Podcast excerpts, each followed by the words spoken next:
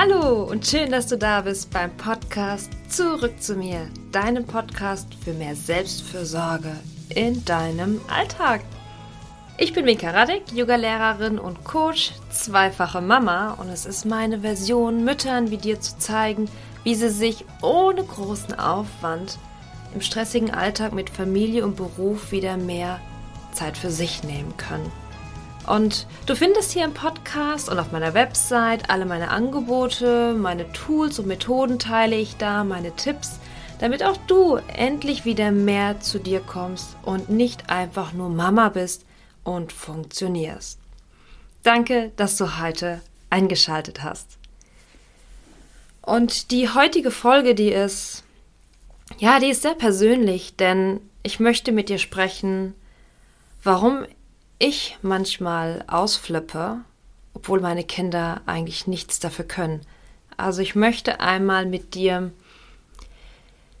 die Ursachen meiner Wut, die ich für mich herausgefunden habe, teilen, weil ich glaube, dass es uns allen irgendwie so geht, dass wir manchmal ausflippen, die eine vielleicht mehr oder weniger. Und vielleicht kennst du diese Situation von dir, dass du dich dann gar nicht wiedererkennst und dass dir das danach schrecklich leid tut. So wie mir. Und ganz zu Beginn muss ich dir ehrlich sagen, dass ich, ähm, ja, dass es mir schwerfällt, darüber zu sprechen, weil das etwas sehr, sehr Persönliches ist. Und ja, ich glaube, ich kann sagen, dass ich mich dafür geschämt habe oder jetzt auch noch schäme, wie ich früher mit meinen Kindern umgegangen bin, dass ich so wütend war und ja, ich glaube einfach, vielleicht habe ich damit auch ein paar Sachen kaputt gemacht oder nicht ganz ideal gemacht. Ähm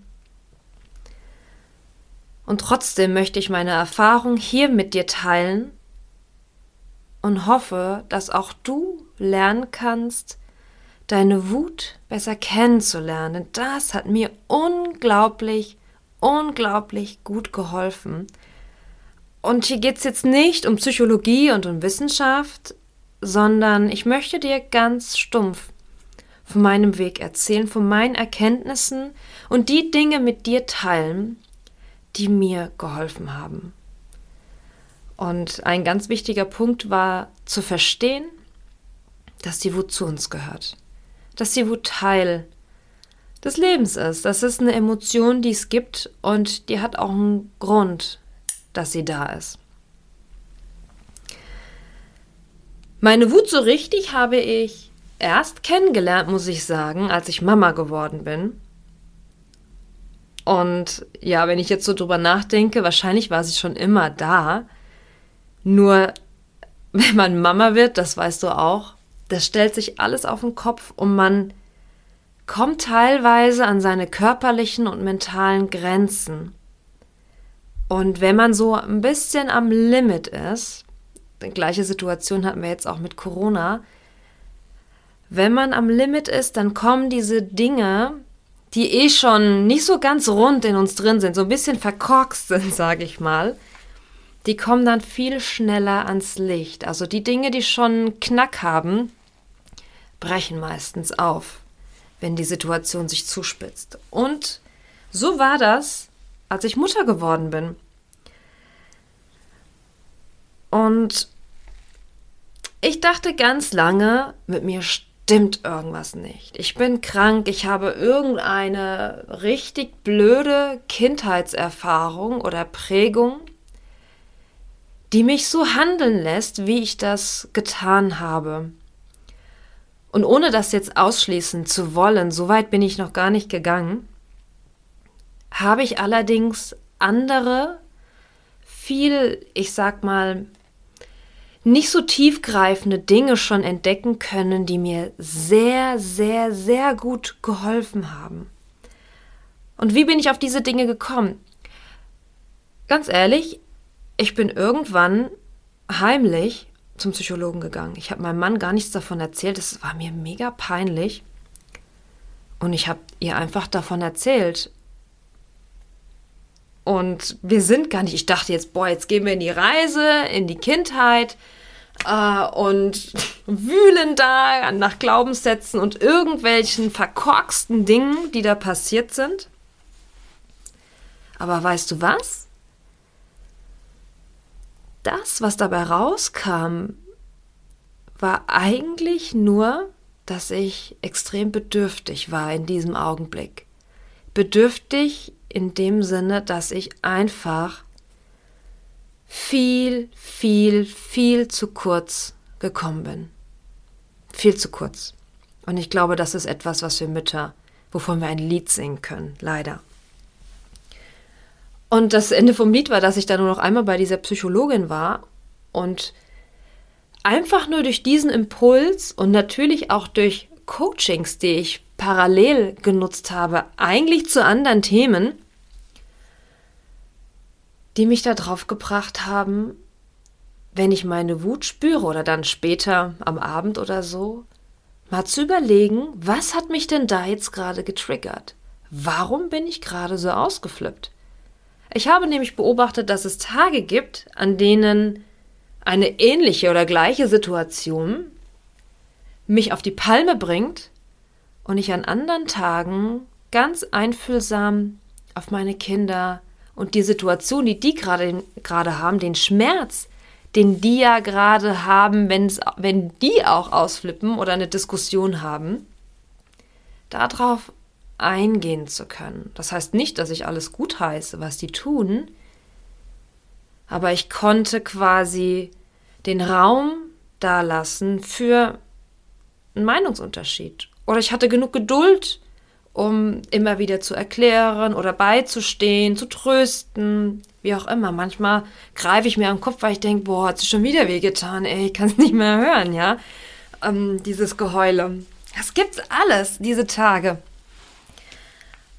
Und da dahinter zu schauen, warum das gerade so ist, war für mich ein ganz großer Zugewinn an Erkenntnissen.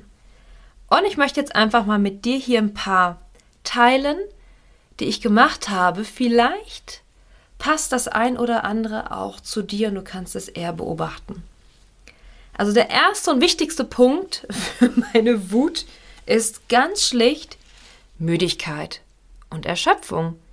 Wenn ich fertig bin, erschöpft, übermüdet, energielos, zu wenig Schlaf habe, mir zu wenig Pausen gegönnt habe, ich werde ungeduldig, ich fange an zu meckern, ich bin dünnhäutig. Und ich glaube, das kennen wir alle, das kennen auch Menschen, die nicht Mütter sind. Ähm, wir sind dann einfach echt, wir haben nicht genug Saft und sind super schnell genervt. Und ich da anscheinend sehr extrem. Und es ist im Prinzip so ein ganz simpler Punkt, ja. Dann bauen wir uns doch einfach ein paar Pausen in den Tag ein, schlafen mehr, etc. Das ist jetzt als Mutter nicht immer möglich, zumindest vordergründig. Der Tag ist manchmal einfach so vollgepackt, vielleicht kennst du das. Man hat gar keinen Ansatzpunkt manchmal zu schauen, was kann was soll ich denn jetzt bitte noch weglassen? Es ist alles irgendwie wichtig. Und ja, ich kenne diese Tage nur zu gut und ich bin da auf dem Weg und ich lerne immer mehr und mehr loszulassen. Natürlich werden die Kinder auch größer. Es wird auf der einen Seite mit dem Thema Schlafen und so natürlich leichter, aber diese Mental Load, die da ist, die bleibt natürlich und dieses Hamsterrad, in dem wir uns immer und immer wieder reinbegeben. Und für mich habe ich hier einfach den Weg gefunden, über meine To-Do-Liste, über mehr Pausen im Alltag, über das Yoga natürlich, mir da die Entspannung echt einfach zu gönnen und mir zu holen. Ja, der zweite Punkt ist das Thema Hetzen. In Eile sein, weil eben schnell, ich weiß gar nicht, wie oft ich schon zum Kindergarten oder zur Schule gerannt bin, ähm, Gerade heute Morgen, ich habe unterrichtet, Yoga unterrichtet und bin zum Studio gerannt. Ich bin äh, mittwochs immer auswärts in Bad Homburg hier in dem Studio unterrichte da. Ah, und heute kam natürlich alles so zusammen, wie es, äh, wie es dann halt sein muss. Eigentlich hat alles gut funktioniert. Wir haben ja unseren Morgen schon richtig gut angepasst, damit Hetzerei oder sowas eigentlich gar nicht erst auftreten kann. Aber natürlich gibt es auch die Tage, wo das kommt. Und der Junior, der wollte nicht, der wollte, dass Papa ihn bringt. Papa musste zur Bahn. Dann hat er sich erstmal ähm, lautstark beschwert.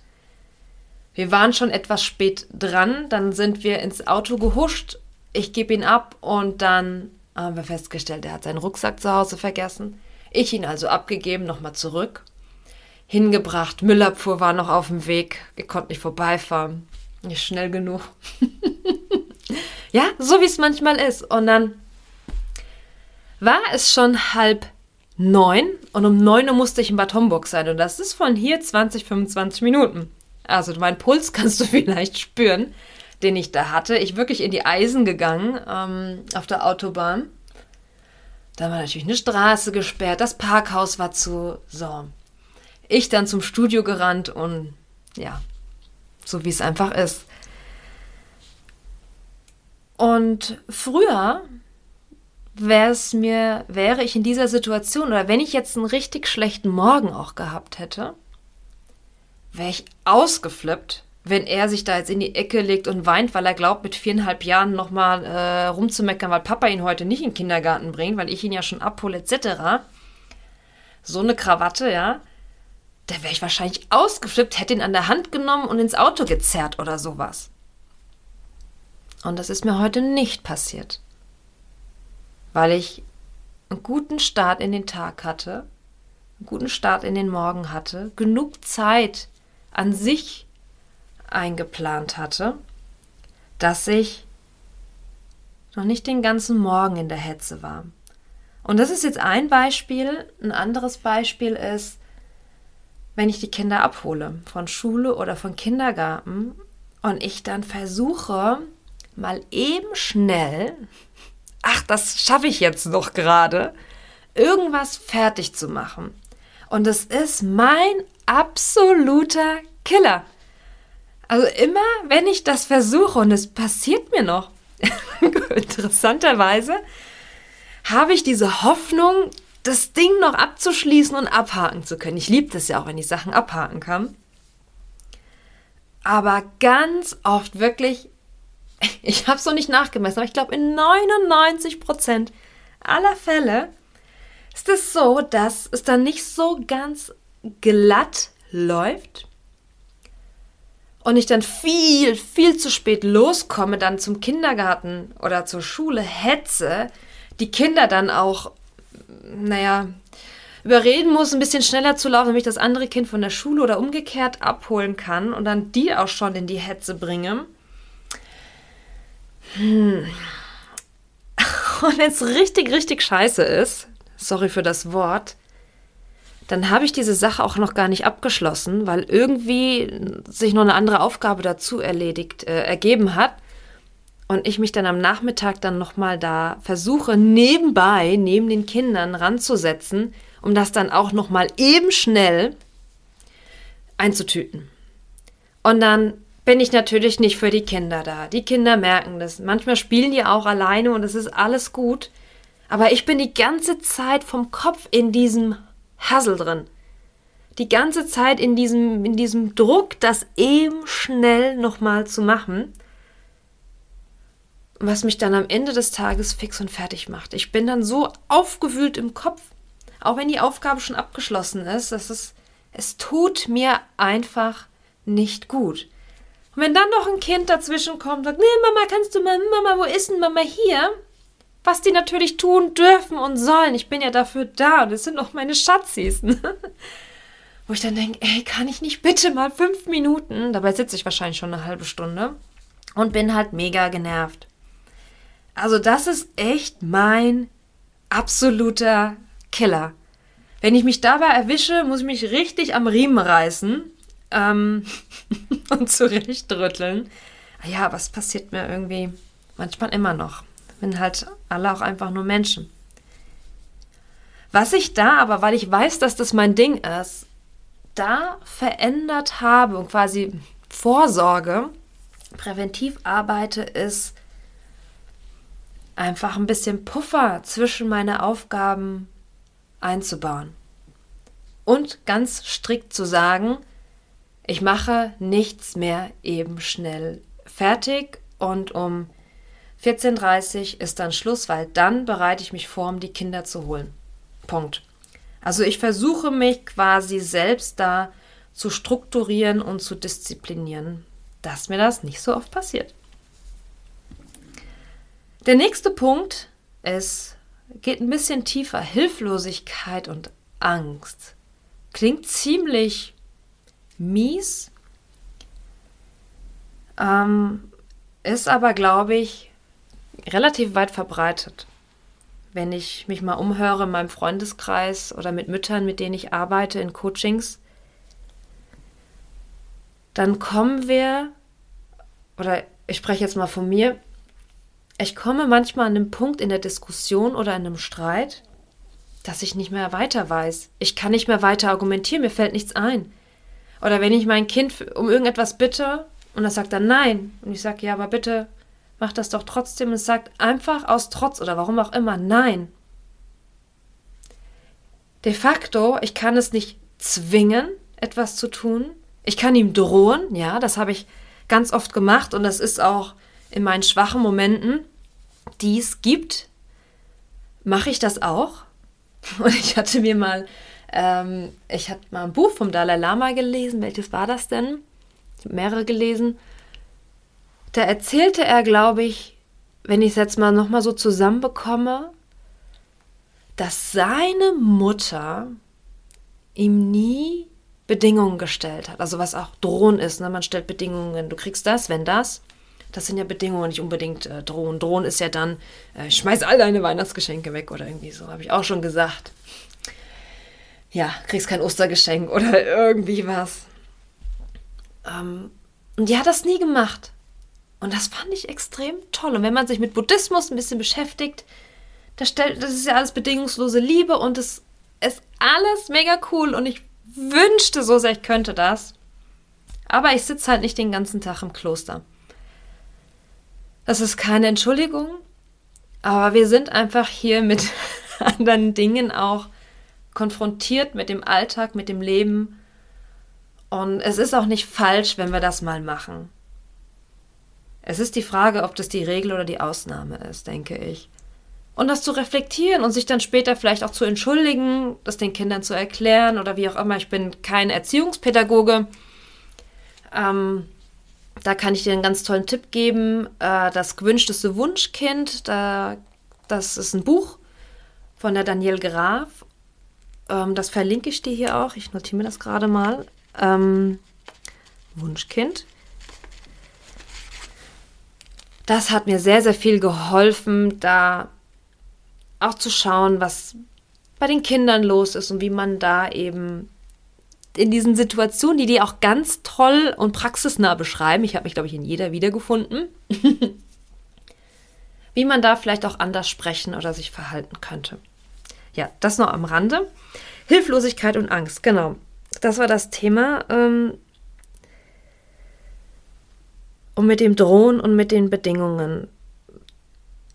Das ist einmal die Hilflosigkeit und auf der anderen Seite stellt sich die Angst dann ein bei mir in, dem, in solchen Momenten, dass ich meine Kinder nicht unter Kontrolle habe, dass die mir entgleiten könnten auf die schiefe Bahn geraten und in der Drogenszene landen und keine Ahnung Verbrecher werden, wenn man meine Gedanken weiterspinnt. Und du merkst, das ist manchmal einfach total bescheuert und zu weit äh, gedacht, nur weil man da ab und zu mal nicht weiterkommt, was ja völlig normal ist. Jeder hat doch auch seine eigene Meinung. Und man kann Kompromisse finden oder man lässt die Sachen halt so stehen, wie sie sind und akzeptiert es. Ähm, da wird schon nicht gleich die Welt von untergehen. Ja, die Angst, dass mir die Kinder entgleiten, führt eigentlich auch eher zur Angst, dass ich als schlechte Mutter dastehe. Dass ich, die Kompetenz Mutter, nicht so im Griff habe. Und das ist jetzt nichts, wo ich mich jeden Tag drin schwelge und da wirklich äh, mir voll die Sorgen mache. Aber das kommt immer mal wieder. Und in diesen Momenten, da kann ich dann das halt auch nicht kontrollieren und mich manchmal dann auch nicht beruhigen, weil dieses Gefühl der Angst und der Hilflosigkeit mich so übermannt, dass ich dann eben laut werde als mein letztes Druckmittel, um meine Machtposition einfach so darstelle. Ich bin hier die Mama, ich sag, wo es lang geht. Und wir kennen das von uns, wir kennen das aus der Politik, sieht man ja auch gerade jetzt. Ich meine, das ist ähm, jetzt kein guter Vergleich natürlich, aber am Ende hat es die gleiche Grundenergie, die da schwelgt. Leider. Natürlich, auch da, wir sind alle Menschen. Und es lohnt sich, schon auf unserer kleinen Ebene uns zu beobachten und ja, zu beginnen, hinter unser Denken und Handeln ein bisschen dahinter zu schauen. Ja, der vierte Punkt, auch eigentlich wenn man so im Gespräch ist mit jemand anderen und das sagt, dann denkt man sich immer, ja, ist doch bescheuert und ach, musst du dir doch gar nicht so Sorgen machen. Aber ganz ehrlich, insgeheim mache ich mir das ab und zu schon. Das ist jetzt kein Drama, aber ich mache das. Und ich glaube, du kennst dieses Gefühl sicherlich auch. Was könnten andere über mich denken? Und ich würde mal sagen, zum größten Teil ist mir das eigentlich Schnuppe. Aber es gibt Momente, wo ich vielleicht auch müde bin oder gehetzt oder wie auch immer schon eine schlechte Grundkonstitution mit an den Tag bringe, was einfach auch mal passiert, ist ja nicht jeder Tag Friede, Freude, Eierkuchen. Wo es mein größtes Problem ist, wenn meine Kinder irgendwas tun, ich denke, boah, was denken jetzt denn die anderen oder das ist jetzt peinlich und das ist irgendwie nicht gesellschaftskonform. Fängt schon bei den Tischmanieren an, ja, dass ich mir da manchmal voll den Kopf oder übertrieben streng bin,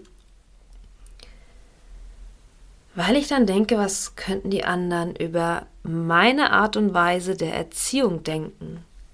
Vielleicht kennst du das. Man ist irgendwie so im Gespräch und redet vielleicht über ach, über ein befreundetes Kind oder Nachbarskind, wie auch immer. Und dann, ja, ist ja klar, guck mal, die Eltern, ne? Also wir haben diese Sätze doch alle schon mal gehört, vielleicht sogar ausgesprochen. Und ja, ist ja kein Wunder. Und guck mal. Und das ist so bescheuert. Aber es ist einfach da. Es ist einfach da und es ist für mich einfach eine Erkenntnis, das bemerkt zu haben, um das reflektieren zu können. Warum mache ich aus manchen Dingen gerade so aus manchen Mücken einen Elefant, um dahinter zu schauen, okay, ist es jetzt, weil ich mich unwohl fühle in der Situation, weil ich glaube, jemand anders könnte denken das? Und das passiert. Und wenn ich das merke, kann ich es auch abschalten. Das ist der Vorteil. Es ist nicht das Ding, das mich das jetzt zerreißt und fertig macht, ähm, das ist einfach nur ein weiterer Hinweis, wo meine Wut herkommt. ja, der nächste Punkt ist der nächste, die nächste Ursache, wo ich auch meine Wut hergefunden habe, oder wo meine Wut herkommt, so wollte ich sagen, sind auch manchmal körperliche Beschwerden. Ne, wenn ich mich im Körper nicht gut fühle, Riesenvöllegefühl habe oder tatsächlich krank bin oder Rückenschmerzen habe, dann beeinträchtigt mich das geistig massiv. Und das ist nichts, was ich so vordergründig direkt spüre. Es ist einfach nur vom Gefühl her, dass ich nicht genug Kapazität, Hirnkapazität habe, um dann in schwierigen Situationen gute Entscheidungen zu treffen oder einfühlsam und geduldig zu sein. Ne, da ist auch einfach wieder die Zündschnur etwas kurz. Und wie gesagt, ich habe das vorher nicht so im direkten Zusammenhang spüren können, aber seitdem ich mich mit dem Yoga beschäftige und natürlich auch dann mit dem Mutterwerden, war mir das dann irgendwie auf einmal klar, weil die Yogis sagen ja, Körper und Geist hängen zusammen. Also jede körperliche Reiz hat einen Einfluss auf deine geistige Welt, auf dein Denken, auf dein Fühlen. Genauso wie jedes Fühlen, jeder Gedanke einen Einfluss auf deinen Körper hat. Bei Stress merken wir das richtig gut. Ne? Wenn wir Stress haben, uns eine Situation stresst, wir kneifen die Zähne zusammen, wir ziehen die Schultern hoch, wir spannen uns an. Daher kommen ja die meisten körperlichen Probleme.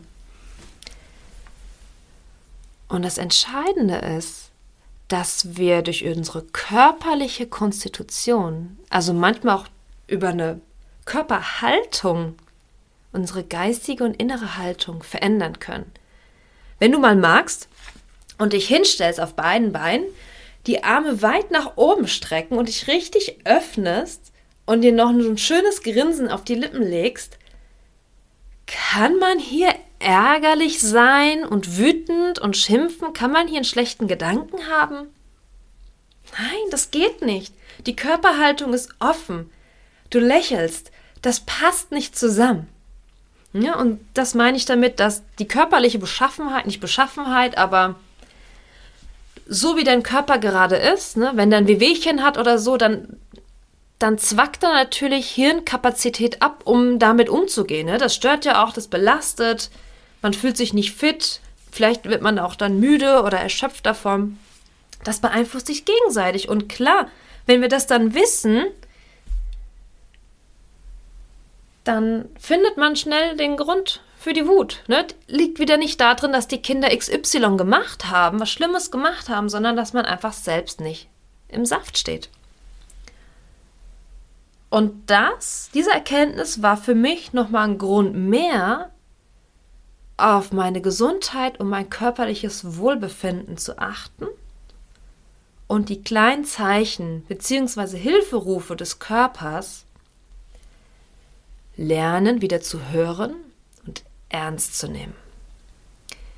Wie oft hatte ich irgendwie mal Kopfschmerzen, Wehwehchen oder irgendwas und ich habe das einfach ignoriert oder wie oft habe ich Dinge in mich reingestopft und ich bin so ein Stressesser.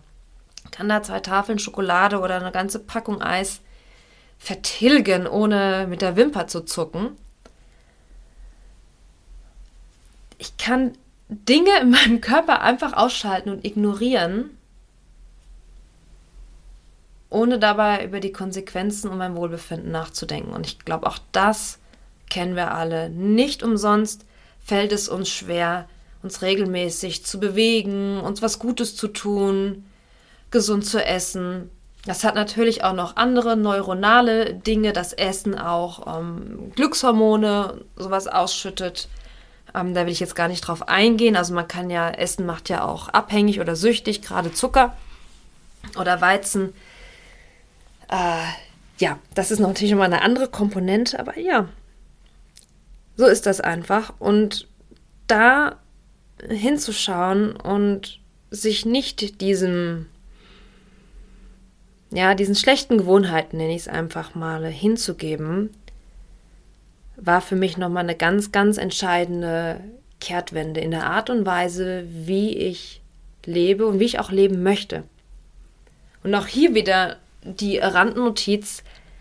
Also ich mache das jetzt auch nicht priesterhaft und jeden Tag 100 Prozent. Nein, ich habe, wie ich gerade gesagt habe, ich bin auch ein Stressesser und das passiert, aber es passiert weniger oder es passiert kürzer, weil dieses Bewusstsein da ist. Und ich mache mich dafür auch nicht mehr so oft fertig, wenn ich dann irgendwie gerade so einen Aussetzer hatte, sondern ich hake das ab. Und dann geht's weiter. Meistens zumindest. Ja, wir sind alle auf einem Weg.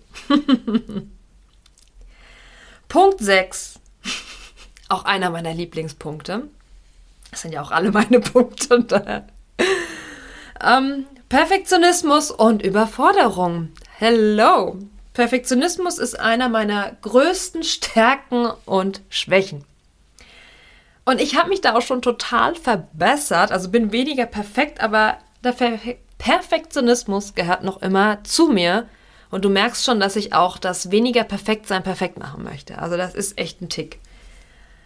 Kenne aber viele Mütter, die das auch haben. Manche wollen auch perfekt unperfekt sein. Was gibt's? Ähm, auch quasi absichtlich die Dinge ähm, unstrukturiert und chaotisch zu machen, weil das ja auch hier und da schick ist. also egal, was für dich passt, Perfektionismus für mich tritt ganz oft auf, wenn ich beginne, mich mit anderen zu vergleichen. Und das passiert mir als in der Rolle als Mutter und vor allem natürlich auch in der Rolle als Unternehmerin, Selbstständige, Yoga-Lehrerin, Frau, wo ich natürlich sehe, wer wie wo was anders macht, erfolgreich ist, die Dinge vielleicht besser in den Griff hat oder viele Dinge tut, wo ich nur denke, boah, Wahnsinn, wie schaffen die das denn eigentlich? Und dann fängt mein liebes Gehirn an, all die guten Dinge, die ich mache, irgendwie auszuschalten. Da geht der Knopf, brupp, geht er einmal aus und ich sehe alles, was ich falsch mache. Alles, was ich besser machen könnte. Und dann passiert es, dass ich mich vom einen auf den anderen Moment mies und klein fühle, nicht gut genug, nicht erfolgreich genug fühle, dass ich beginne, gerade als Unternehmerin, an meine Unternehmensführung zu zweifeln, an den Dingen, die ich tue, an meinen Methoden, an meiner Ausrichtung. Ich sollte vielleicht dann doch mehr hier machen oder da noch einen Kurs, mich da weiterbilden. Ich muss das so und so machen und ach, der Kurs, den ich da gebaut habe, der ist nichts, den muss ich anders machen und hier habe ich noch die Idee und also, da kommen dann ganz, ganz viele neue Möglichkeiten auf, was dann bei mir dazu zusätzlich dazu führt, dass wenn ich das nicht früh genug checke, ich mir dann einfach noch mehr Projekte ans Bein binde.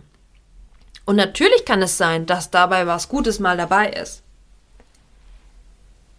Dann ist nämlich, dann ist aber einfach nur die Frage zu stellen, was hat gerade, gerade im Unternehmen, in der, in der Arbeit oder auch im Angestelltenverhältnis passiert es ja auch, ne, in einer bisschen anderen Konstellation natürlich, was hat Priorität? Was ist jetzt gerade wichtig? Ist es wirklich ein Umschwung, den ich jetzt hier einleite? Ist das berechtigt? Dann muss ich irgendwas Altes weglassen. Oder halte ich mir irgendwas zusätzlich auf, nur damit ich das Gefühl habe, dass ich jetzt auf den richtigen Weg bin, dass jetzt sicherlich alles gut wird, wenn ich noch das, das und jenes mache und hier noch da und drüben links, rechts.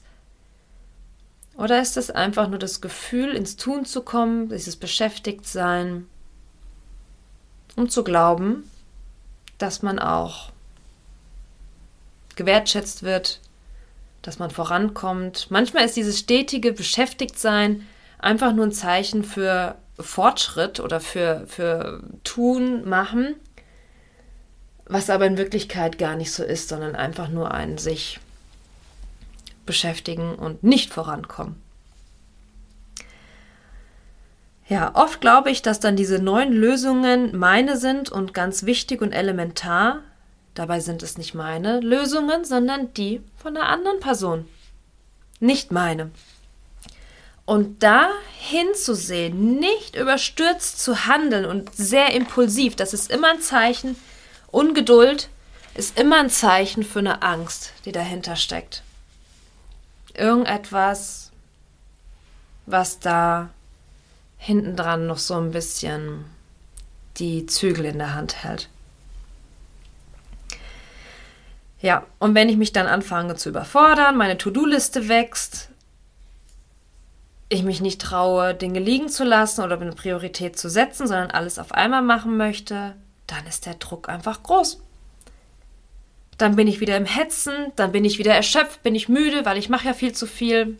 Und dann geht diese ganze Kettenreaktion wieder los. Ich habe mir hier geholfen oder ich helfe mir, indem ich wirklich versuche, meinen Fokus zu halten. Ich mache mir Jahresziele, Monatsziele, Quartalsziele, Monatsziele, also ich breche das dann runter. Es gibt Wochenziele, also Ziele im Sinne von, was möchte ich diese Woche erreichen? Ist es etwas, gerade im unternehmerischen Sinne, etwas, was auf mein großes Ziel einzahlt? Ist es ein effektiver Schritt, der mich weiterbringt oder nicht? Und das ist das Gleiche, wenn wir über das Muttersein sprechen. Was muss ich wie perfekt und toll machen, damit es wirklich ein Outcome hat? Ne, da ist auch die 80-20-Regel immer ganz gut. Wie viel muss ich einsetzen, um das maximal beste Ergebnis rauszukriegen? Es sind nie 100 Prozent. Ähm, meistens reichen die 20 Prozent, um 80 Prozent des Ergebnisses zu erreichen. Und ich frage mich in diesen Situationen, wo ich Dinge wieder versuche, gerade zu Kindergeburtstag, ganz tolles Beispiel, würde ein Außenstehender den Unterschied merken? Und ganz oft ist es nein. Und das hat noch einen anderen, es gibt noch einen anderen Aspekt. Wenn wir beginnen, weniger zu leisten, also nicht weniger, ähm, weil es uns nicht das wert ist, sondern es einfach nicht zu übertreiben, nimmt es auch so ein bisschen Druck von den anderen. Vielleicht kennst du das mit den großen tollen Motivtorten zum Geburtstag und da kommt der Clown und kommt irgendwas. Das meint ja kein Elternteil irgendwie blöd. Und es ist vielleicht auch nicht für jeden ein Maß von Perfektionismus, sondern vielleicht ist es einfach auch so. Ich möchte das gar nicht verurteilen. Es setzt aber natürlich die Messlatte hoch und wenn wir dann selbst in einer etwas ja ungünstigen Verfassung sind, dann beginnen wir uns zu vergleichen und zu bewerten. Ich kann mittlerweile darüber stehen. Ich bin auch jemand, den es manchmal leicht fällt, so Tüdeltotten und äh, irgendwas zu machen. Ich mag das auch gerne. Aber manchmal hat mich das auch sehr, sehr gestresst. Bin auch einfach gerne Gastgeberin, muss ich auch sagen. Und habe da so ein bisschen meine Leidenschaft drin. Deswegen, ähm, ja, biete ich auch mittlerweile Retreats an, weil ich das so toll finde, mit Menschen zusammen zu sein und denen ein schönes Ambiente zu bieten. Ja, und da kann man entweder drüber stehen dann als ähm, Person, die das sieht oder erfährt, oder man macht sich einfach fertig. Und deswegen hier vielleicht auch der Appell, einfach mal bewusst eine Schippe einfach rauszunehmen, wenn das möglich ist. Punkt 7. Fehlende Wertschätzung. Auch ein sehr, sehr heißes Thema, finde ich. ähm,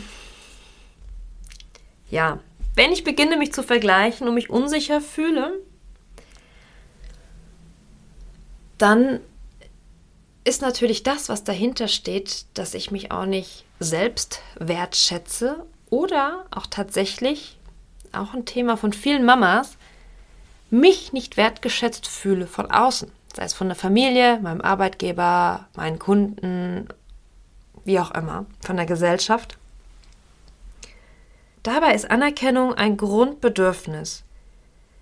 Was wir aber ganz oft vergessen, was ich, was mir nicht klar war, was ich erst über ein Coaching gelernt habe, über meinen Coach, ist, dass wir Wertschätzung erst auch annehmen können, wenn wir sie für uns selbst kultiviert haben. Wenn ich also in der Lage bin, mich selbst wertzuschätzen, kann ich auch die Wertschätzung anderer erstmal überhaupt wahrnehmen und dann auch annehmen. Ganz oft beobachte ich die Situationen, dass anderen Menschen Danke gesagt wird oder die gelobt werden. Und dann die Person, die das gerade empfangen hat oder empfangen sollte, dann sagt, ach doch nicht dafür, nicht der Rede wert, ach Gott, bitte, ne? die dieses Danke und dieses Lob wegschieben, vielleicht sogar auch den peinlich ist. Und warum? Ich war selbst so. Ich kon Komplimente konnte ich überhaupt nicht ertragen. Dabei ist es doch so schön und wir können das uns ruhig gönnen. Wir können das annehmen. Das geht aber nur, wenn wir das auch für uns, wenn wir uns selbst wertschätzen. Wenn wir glauben, dass die Dinge, die wir tun, keinen Wert haben, dann kann eine andere Person das noch so sehr sagen, es wird nicht ankommen. Es wird einfach nicht ankommen. Dass natürlich jetzt auch in unserer Gesellschaft und als Mama Teilzeit arbeiten etc., da oft auch so die Wertschätzung fehlt, auch die Wertschätzung für das, was wir überhaupt leisten, den ganzen Tag ein bisschen fehlt. Das ist nochmal ein anderes Ding aus der Vereinbarkeit. Das schwingt noch so ein bisschen mit. Aber auch da, wenn wir eine gute, gute Grundkonstitution, ein Grundselbstwert, gutes Selbstwertgefühl haben, kommen wir auch viel besser mit diesen Dingen klar und können da viel selbstsicherer entweder da Paroli bieten oder uns einfach sagen, ey, pff, mir doch scheißegal. ja, und das klingt jetzt alles so super easy peasy und macht doch mal eben hier mehr Selbstwert. Natürlich geht das nicht von heute auf morgen. Ja. Das ist etwas, was wir lernen dürfen. Und mir hilft da, wenn du den Podcast hörst, weißt du, ich bin Yogi, ich bin Coach, und das aus gutem Grund, weil das die Dinge sind, die mir helfen. Das Yoga bringt mich einfach immer mehr zu mir selbst. Das Coaching, in dem ich Erkenntnisse über meine Denkweisen, mein Verhalten, meine Gefühle erkenne. Wenn ich das mit dem Yoga in Verbindung bringe oder das Yoga mich immer wieder an diese Erkenntnisse erinnert, dann werde ich von Tag zu Tag immer mehr dazu. Und das ist für mich einfach das Ding, warum das funktioniert.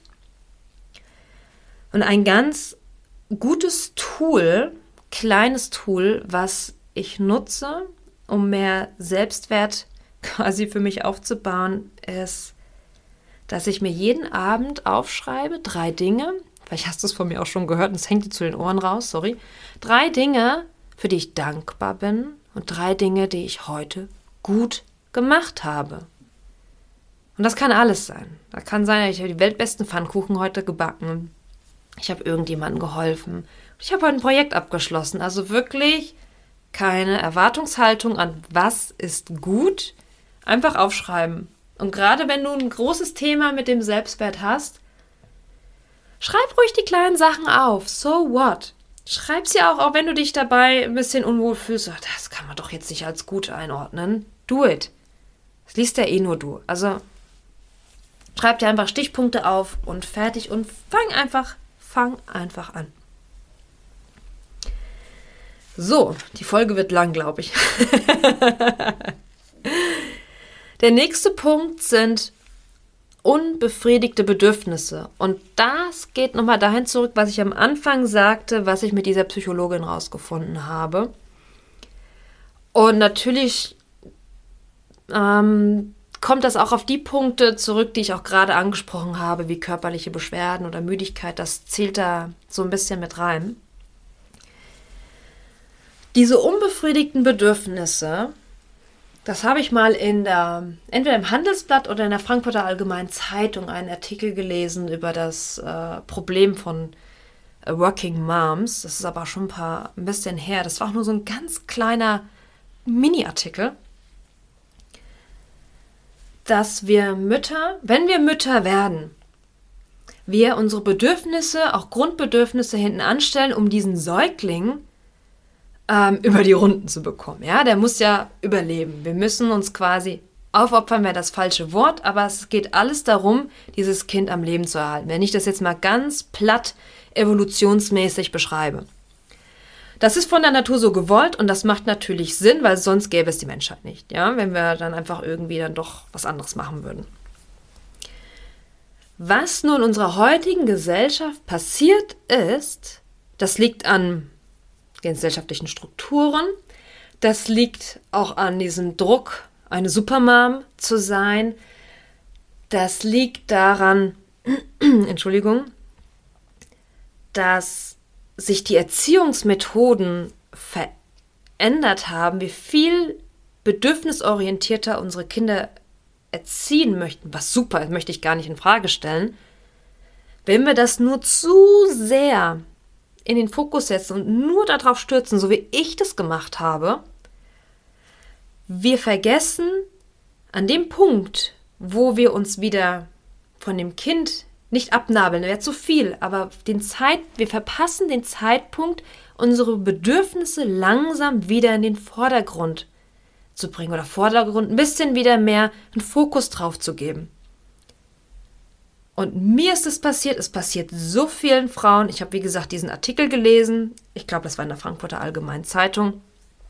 Wir verpassen diesen Moment und opfern uns immer weiter, weiter auf, damit wir auch ja vielleicht wieder auch diese gute Mutter sind und alles eben richtig machen. Perfektionismus, Mutter sein. Ja. Ähm, und die Krux, die dann passiert ist, wir sind zu Hause, wir wollen die tolle Mutter sein. Natürlich regeln wir dann den Haushalt, weil der Mann geht arbeiten, wir kümmern uns um die Kinder und nehmen dann natürlich auch Hausarbeit ab, weil wir haben ja gerade dann nicht noch einen anderen Job. Ähm, das heißt nicht, dass der Mann nichts machen sollte. Ich hoffe, du verstehst das richtig, aber man teilt sich ja dann auf einmal anders ein bisschen auf. Und dann kommt der Punkt, die Elternzeit ist vorbei und der Job geht wieder los. Und was mir passiert ist und ich auch ganz oft beobachte, das Setup von dem Moment, wo der, das in der Elternzeit war, das bleibt und die Arbeit kommt obendrauf. Ich weiß gar nicht, wenn ich heute dran denke, denke ich mir, wie bescheuert war ich denn eigentlich? Ich habe einfach, ich war ja immer noch einen halben Tag zu Hause. Vielleicht war das dieses Denken. Ähm, ich habe ja nicht Vollzeit gearbeitet. Das heißt, ich habe ja den ganzen Nachmittag noch Zeit, um ums Kind zu kümmern, den Haushalt zu schmeißen, Essen zu kochen, einkaufen zu gehen, alles zu organisieren, ba, ba, ba, ba, ba. Äh.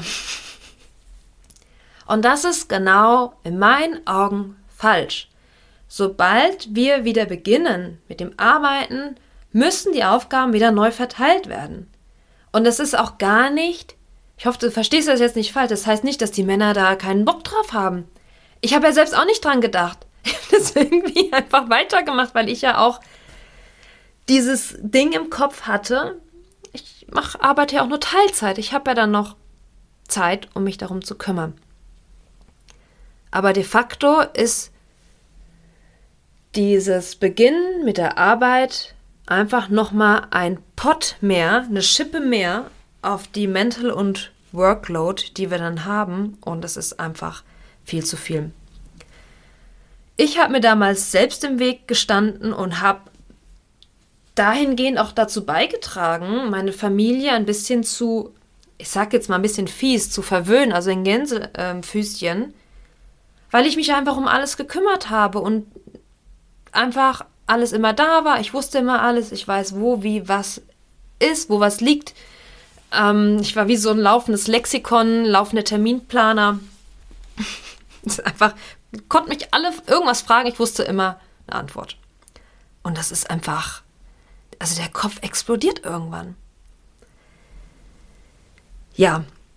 Ähm, und da zu beginnen, sich vielleicht hinzusetzen und die Aufgaben neu zu verteilen, das auch schrittweise einzuführen. Also man kann, glaube ich, dann auch nicht, aber auch nicht von beiden Seiten. Ich sage jetzt mal, das Thema Müll ist jetzt vielleicht ein blödes Beispiel, aber wenn du immer den Müll rausgebracht hast und jetzt soll es dein Mann machen, klar vergisst er das vielleicht am Anfang mal. Ja, oder er macht es dir vielleicht nicht früh genug. Ähm, macht die Mülltonnen danach nicht sauber genug. Keine Ahnung, weil du hast es ja die ganze Zeit gemacht. Also er braucht einen Moment, in diesem Beispiel, um da auch reinzukommen in seine neue äh, Müllroutine, sage ich mal. Und auch wir dürfen lernen, das abzugeben, weil wir hatten das die ganze Zeit in der Hand. Und das ist, Müll ist jetzt vielleicht nicht das ideale Beispiel, können ja verschiedene Dinge sein. Einkaufen oder Essenspläne machen, Wäsche machen, weiß der Geier was, ja. Es ist ganz wichtig auch für uns Mütter, uns zu erlauben, oder nicht uns zu erlauben, sondern dem Partner oder auch den Kindern zu erlauben, ihren eigenen Weg da zu finden. Und das ist sicherlich eine andere Art und Weise, wie wir das gemacht haben. Und das Klar, wenn ich die Sachen mache, ist es wesentlich schneller, wesentlich genauer, es ist so, wie ich will. Aber am Ende mache ich's. Und das ist nicht Sinn der Sache. Es geht darum, dass die anderen auch mit anpacken. Und da dürfen wir den Freiraum geben, ihre eigene Art und Weise, ihr eigenes Ding daraus zu machen und auch Fehler machen dürfen. Fehler aus, unserem, aus unserer Perspektive, weil wir es vielleicht anders machen würden. Ja, und äh, zu den Bedürfnissen kommt für mich auch immer noch das Thema Zeit, weil wir als Mama ganz oft sagen, ja, ich habe keine Zeit für mich, ich habe keine Zeit dafür. Und wenn wir jetzt diesen Punkt, den ich gerade angesprochen habe, schon mal initiieren und gut auf den Weg bringen, entsteht natürlich auf der einen Seite mehr Freiraum aber auf der anderen Seite ist es auch eine Frage immer noch der Priorität. Ich glaube, du würdest jetzt vehement nicken und mir zustimmen, es gibt immer genug zu tun, auch wenn dein Mann dir super gut unter die Arme greift. Arbeit hört nie auf. Es ist wie der Sack vom Nikolaus. Da ist immer noch eine andere To-Do, die wir rausholen können.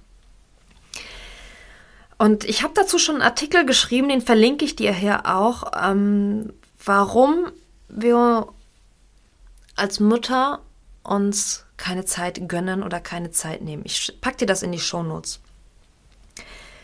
Was hier für mich ähm, ein wesentlicher Punkt war, ist aus dieser Zeit- und Dringlichkeitsfalle so ein bisschen rauszukommen. Das heißt, aus meiner To-Do-Falle. Und ich, natürlich können wir jetzt nicht, und ich sehe das, äh, habe das auch gesehen und gemerkt, von heute auf morgen einfach aufhören, manche Dinge zu tun, weil es gibt Deadlines, es gibt Verantwortlichkeiten, Dinge müssen gemacht werden. Das funktioniert in so einer Hauruck-Aktion nicht. Was ich tue mittlerweile ist, wenn ich eh meine Planung aufstelle für Projekt oder irgendwas, ich baue mir einfach Puffer ein. Und das ist echt ungemütlich, weil ich ja so viel vorhabe und so viel erreichen will. Aber am Ende bestätigt sich das immer. Es bestätigt sich immer, dass ich für die Dinge etwas mehr Zeit brauche. Ich bin dadurch einfach entspannter. Und ganz ehrlich, wenn ich da noch einen Puffer habe, wenn ich zu viel Puffer eingeplant habe, ey, dann nehme ich mir das nächste Ding doch schon vor. Das spricht ja auch gar nichts dagegen. Und das ist der eine Punkt, dass ich mehr Puffer einplane.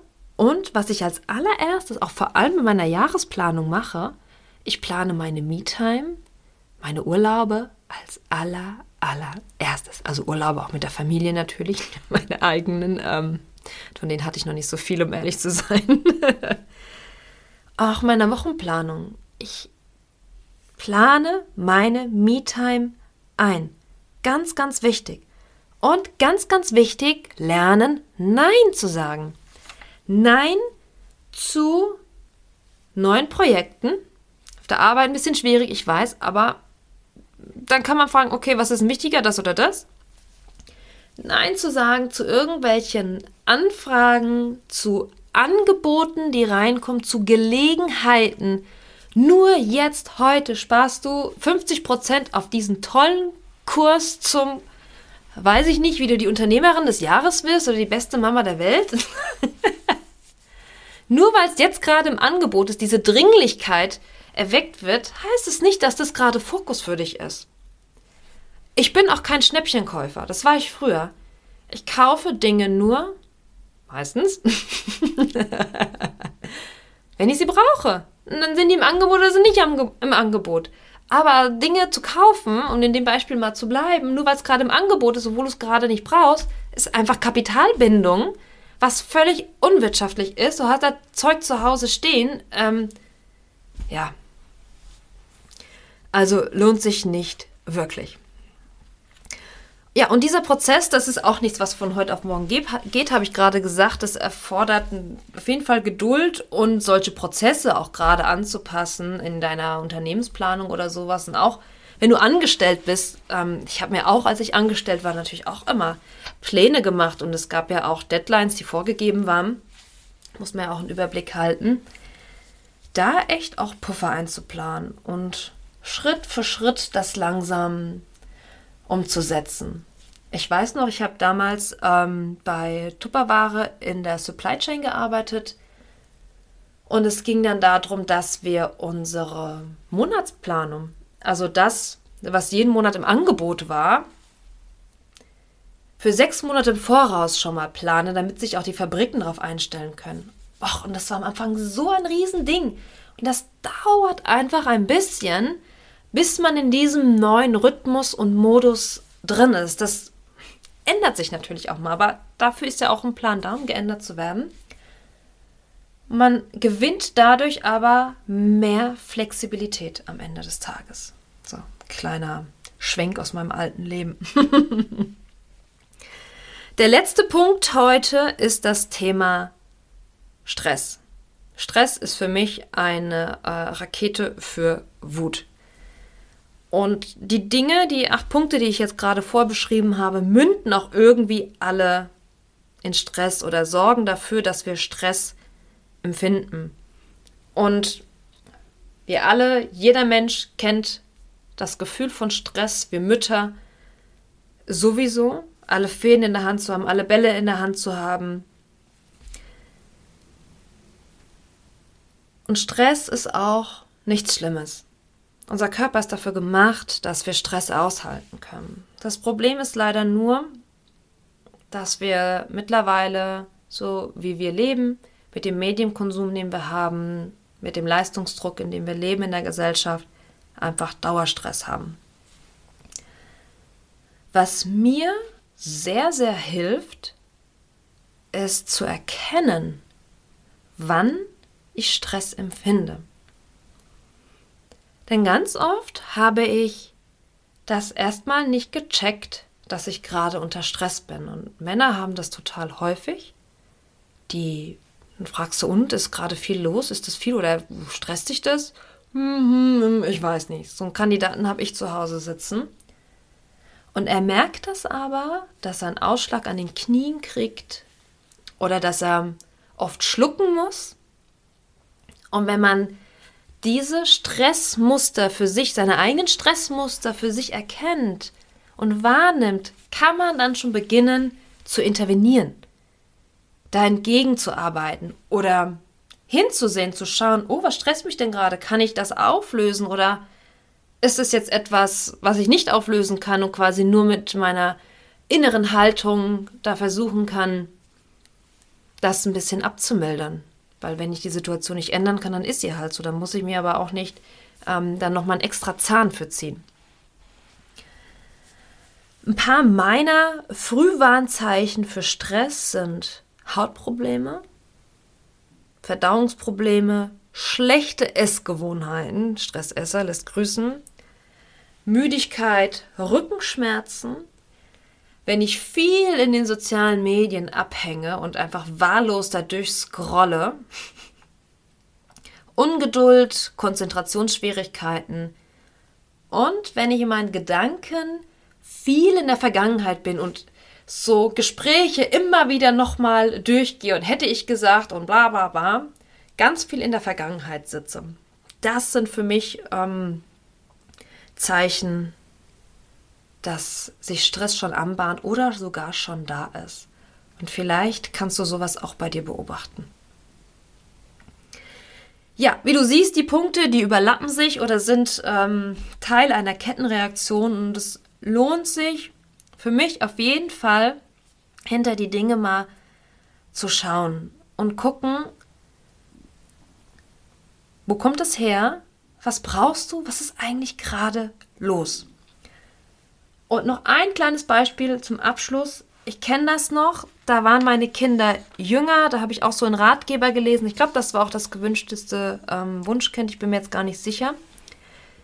Wenn ein Kind sich auf einmal, Thema Trotzphase, sich auffällig verhält, also auffällig im Sinne von, eigentlich ist das nicht so. Ne? Jetzt nicht auffällig irgendwie von in Bezug auf Krankheiten, sondern kenne ich so eigentlich nicht, ist ungewöhnlich, dieses Verhalten, dann ist es oft so, dass ihnen irgendetwas fehlt, was die gerade noch nicht verbalisieren können. Die können sich da noch nicht ausdrücken und reagieren dann so, wie sie reagieren. Und das ist bei uns ganz genauso. Ganz, ganz genauso. Und das, was den Kindern in dem Fall hilft, Zuneigung, Zuhören, Kuscheln, was auch immer, ne, da kann man ja dann ausprobieren, was das Kind braucht, wenn es ja nicht, sich nicht so gut ähm, äh, äh, darüber sprechen kann oder es überhaupt nicht ausdrücken kann, was los ist.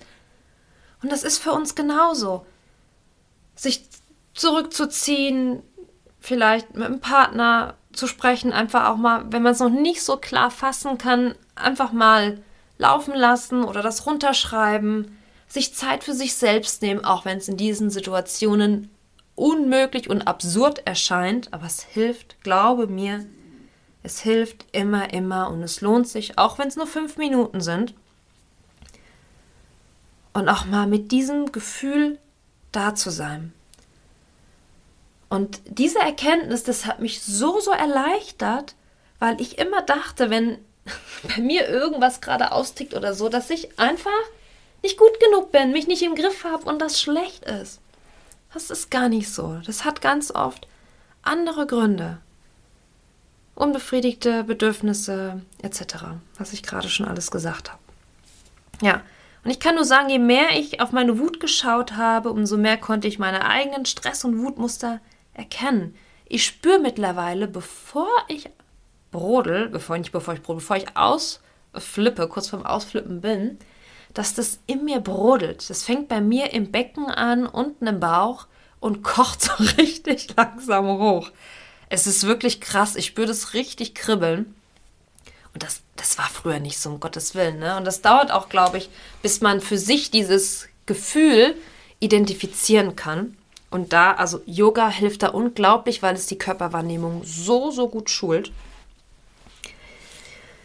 Ähm, und das Geile daran ist einfach, wenn ich das schon merke, das klappt nicht immer, aber wenn ich es dann merke und dann entweder deeskalieren kann, also zum Beispiel rausgehen, weggehen, irgendwie, oder mich sogar in dem Moment, das ist allerdings noch selten,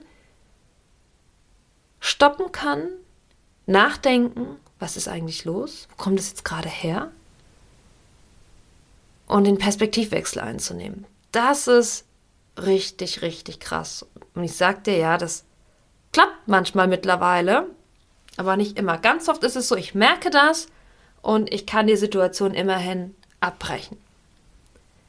Und in jedem Falle, auch wenn ich es nicht abbrechen kann, habe ich eine neue Erkenntnis gewonnen, was super viel wert ist. Ja, also Wut ist ein sehr kraft, kraftvolles ähm, Gefühl und die braucht ihren Raum. Die darf nicht unterdrückt werden, denn da hinten, wie, hinten dran, wie ich gerade erklärt habe, da steht noch so viel mehr, wo es sich lohnt, hinzuschauen. Und natürlich ist das jetzt, ach, das ist so super leicht gesagt, ich weiß. Ähm, ich habe ja schon erzählt, ich habe mir auch da Hilfe geholt. Ich habe mir einen Coach geholt und wenn da mal eine Situation war, haben wir da hingeschaut. Und sie hat mir Fragen gestellt. Das ist jetzt nichts, was sie gesagt hat, oh, das ist so, so und so und so, so und so. Das sind alles meine eigenen Erkenntnisse. Sie hat mich einfach nur dahin geleitet.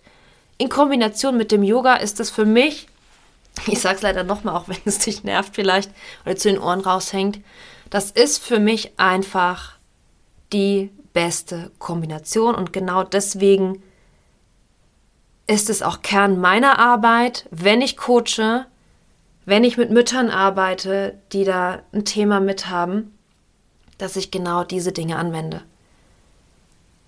Ich stelle Fragen, ich nutze Dinge auch in Coachings aus dem Yoga oder die Frauen kommen dann auch noch zum Yoga zu mir oder sie beginnen zu Hause für sich Yoga zu machen. Das ist natürlich dann das Allerbeste. Auch da helfe ich, weil das ist natürlich auch nicht in so einem Fingerschnipp, äh, ja, ich mache jetzt jeden Tag Yoga, wäre ja schön. Ähm, der Alltag bleibt ja und die vielen Aufgaben. Ähm, auch da gibt es Hilfe und Methoden, ähm, die ich da weitergebe. Ich bin ja ein ganz großer Routinen-Fan und kann da helfen, eine schöne Yoga-Routine aufzubauen, die auch nicht eine halbe Stunde oder Stunde dauern muss. Kann, wenn du natürlich Bock hast. Für mich ist es einfach das Erfolgsrezept Yoga und Coaching zu nutzen und im Alltag anzuwenden über die Routinen. Ja, wenn du da Bock drauf hast, mit mir zu arbeiten und auch noch einen Punkt siehst, wo du vielleicht heilen, wo du heilen könntest, dann schaffe echt wahre Veränderungen und ich habe ein ähm, Coaching-Programm, das heißt Be the Change. Das sind fünf Einheiten, die wir machen, wo wir wirklich gezielt auf deine Herausforderungen, ganz egal welche, hinschauen können, um zu schauen, wo wir für dich einen guten Weg finden, mehr Gelassenheit und inneren Frieden in den Alltag zu bringen, um mehr und mehr zu dir selbst zurückzufinden. Nicht nur Mutter, nicht nur funktionieren, nicht nur Arbeit machen, nein, sondern wieder beginnen, diese Lebensfreude, diese Lebenslust, diese Leichtigkeit in den Tag zu bringen. Und nicht erst, wenn die Kinder ausgezogen sind, sondern schon jetzt. In dem Maße, wie das jetzt möglich ist und wie das für dich in deinem Leben möglich ist. Denn jeder hat ein anderes Setup, jeder von uns trägt einen anderen Rucksack. Und das, was für mich passt, passt vielleicht nicht für dich. Und es geht auch nicht darum, dass du meine Dinge alle adaptierst. Ich gebe dir ein Beispiel, wie das für mich geklappt hat und vielleicht klappt es auch für dich. Und wenn wir zusammen arbeiten, dann gucken wir nur auf dich. Nur auf dich. Denn das ist das, was zählt und das ist dann das, was es am Ende dann auch erfolgreich macht. Weil wenn du etwas übernimmst und jemanden, der nicht einfach dein Leben lebt, dann wird es in den meisten Fällen einfach nicht funktionieren. So ist das. Gut, ich stecke dir ähm, in den Shownotes auch einen Link rein. Da kannst du ein kostenloses Kennenlerngespräch buchen, ähm, wo wir einfach mal sprechen können, wie ich dir dabei helfen kann.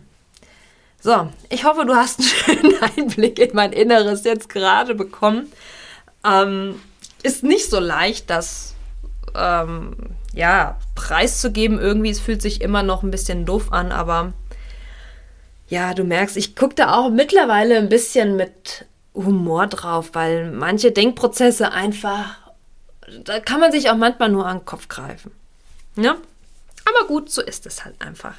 Ähm, ich hoffe, du hast dich in der einen oder anderen Beschreibung wiedergefunden und ich freue mich, wenn du unter dem Blogpost auf meiner Webseite mir einen Kommentar hinterlässt, was deine größte Erkenntnis war aus der Folge ähm, wo du dich wiedererkannt hast, ob du vielleicht etwas, ja, ob du etwas gefunden hast, wo du dich wiedererkannt hast, habe ich gerade schon gesagt, ähm, was so in dir resoniert hat oder wo du vielleicht gerade ein Aha-Moment hattest. Ja, ich freue mich riesig, wenn wir uns in zwei Wochen hier wieder hören mit einer neuen Folge von Zurück zu mir. Und in der Zwischenzeit schau gerne mal auf meiner Website vorbei. Da findest du alle meine Angebote. Ähm, mal auf Instagram findest du auch viele, viele kleine Tipps und Übungen, genauso wie auf meinem YouTube-Kanal. Und wenn du Lust hast, mir hilft das nämlich immer sehr, wenn ich manchmal so einen kleinen dezenten Tritt in den Hintern bekomme, wenn du regelmäßig Inspiration und Tipps tanken möchtest und einfach abgeholt werden willst, in deiner Art und Weise, wie du Mama bist und wie du lebst. Denn ganz oft merke ich für mich, wenn ich höre, dass es anderen auch so geht, dann geht es mir schon mal besser. Dann melde dich bei meinem Newsletter an. Der Newsletter, der heißt Endlich Ich. Und alle zwei Wochen kriegst du hier dann Infos, ein paar Tipps. Du erfährst, wann der neue Podcast online ist, die neueste Folge, wann es wieder neue Angebote gibt oder Retreats, wie auch immer. Also melde dich da sehr, sehr gerne an. Und dann bekommst du Tipps und das wahre Leben alle zwei Wochen in dein Podcast, in dein Podcast, in dein Postfach, wollte ich natürlich sagen. Gut, dann, ich freue mich riesig, wenn wir uns in zwei Wochen wiedersehen. Wie gesagt, alle Links in den Show Notes und bleib gesund, achte auf dich und bis ganz bald, deine Winker.